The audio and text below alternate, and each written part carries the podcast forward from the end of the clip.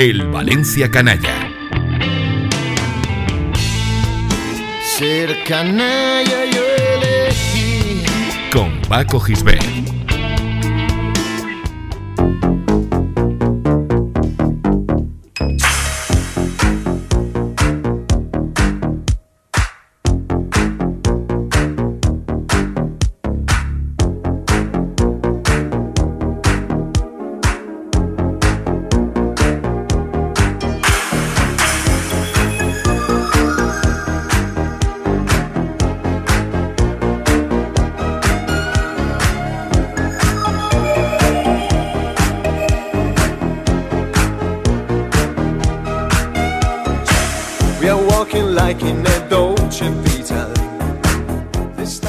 El fin de la etapa de Víctor Espárrago al frente del Valencia obligó a la directiva presidida por Arturo Tuzón a buscar un técnico que continuara la línea ascendente del equipo iniciada por el entrenador uruguayo.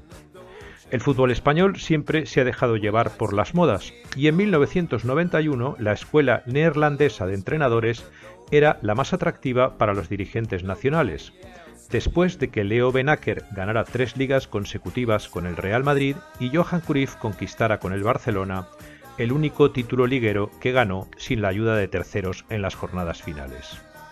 Los directivos del Valencia se apuntaron a la moda contratando a Hus Iding.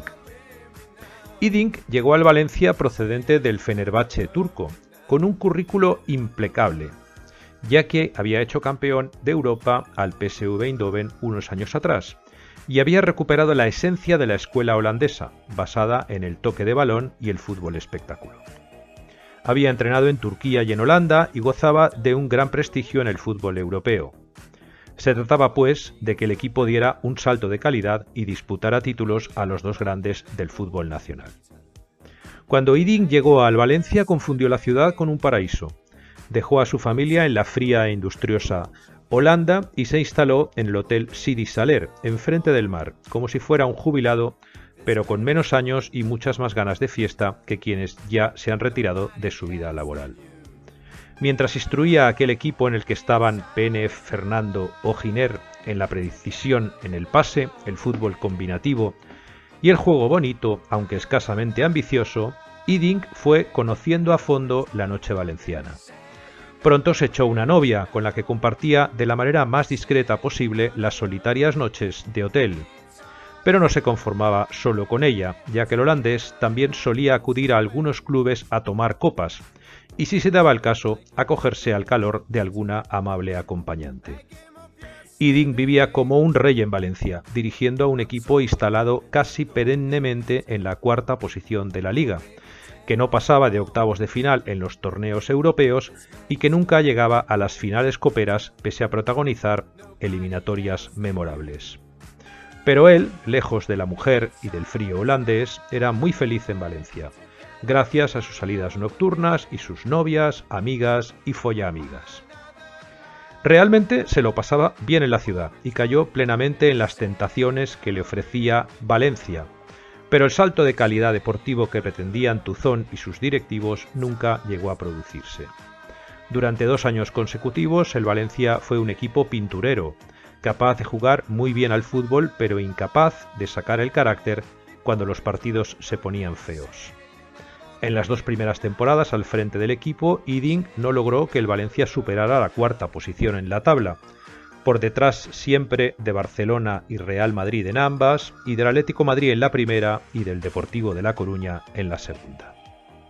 Pero entonces la cuarta posición era un castigo que solo daba derecho a disputar la Copa de la UEFA, una competición en la que el Valencia de Iding acumuló fracasos históricos, como los sufridos ante el Nápoles y el Karlsruher. El juego brillante y poco molesto para el poder del Valencia propició que el programa de televisión el día después acuñara el término Made in Valencia para definir el fútbol tan bonito como poco efectivo que practicaba el equipo.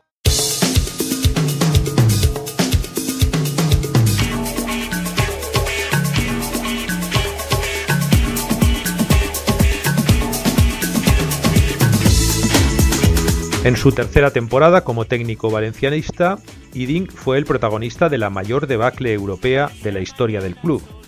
ocurrió en Karlsruhe, donde el equipo cayó por 7 a 0 en una eliminatoria de la Copa de la UEFA. Aquella derrota provocó un terremoto institucional en la entidad, que terminó con Iding y Tuzón en la calle antes de que se llegara a la mitad de la temporada. Sin embargo, Paco Roch, que alcanzó la presidencia en medio de las turbulencias, le propuso volver al mando de la plantilla unos meses después para finalizar la temporada, dado que el equipo no pirulaba. Iding hizo algo insólito, aceptó volver al equipo que lo había despedido, tragándose su propia humillación solo por volver a disfrutar de la Dolce Vita que había perdido. En 1994, Hus Iding abandonó para siempre el banquillo valencianista, aunque nunca dejó del todo la ciudad. Volvía siempre que podía a visitar a sus amigas y algún que otro amigo, y se apuntaba a cualquier sarao que se organizara. En el verano de 1998, cuatro años después de su salida, la cartelera Turia presentó en el restaurante Cailuce, entonces templo del cotilleo valencianista, un número especial dedicado a la liga que estaba a punto de empezar. Iding, que solo unas semanas antes había clasificado a su selección en cuarta posición en el Mundial de Francia, se apuntó a la fiesta y bebió y comió durante la tarde con una nutrida representación del periodismo valenciano, como si no hubiera pasado el tiempo. Su trabajo al frente de la selección holandesa fue solo el comienzo de una vida de trotamundos que lo ha llevado a entrenar en ocho países y tres continentes, a dirigir tres selecciones diferentes en otros tantos mundiales y a dejar huella allí por donde ha pasado por una extraña vida privada en sociedades menos tolerantes que la nuestra. Un ejemplo de ello es que durante su estancia en Corea del Sur recibió numerosas críticas por dejarse ver en actos públicos con su novia, algo poco usual entre los coreanos.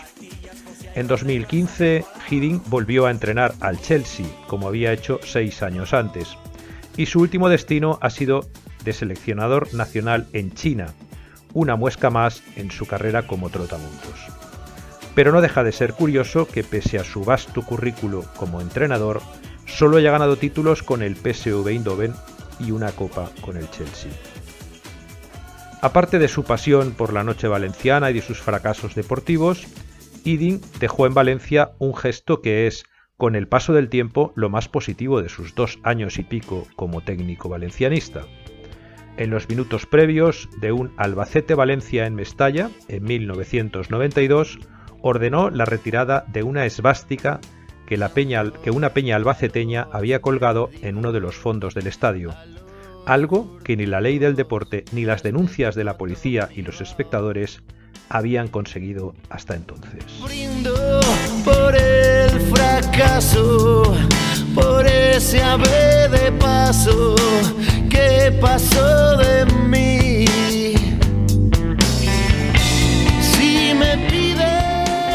Escucha todos los programas en plazaradio.es y en valenciaplaza.com. Suscríbete a nuestros canales en Apple Podcast, Spotify, Evox y Google Podcast. Descarga la skill para Alexa de Plaza Radio o envía un WhatsApp al 605 66 36 70 para recibir cada nuevo episodio. También puedes seguirnos en Facebook, Twitter e Instagram.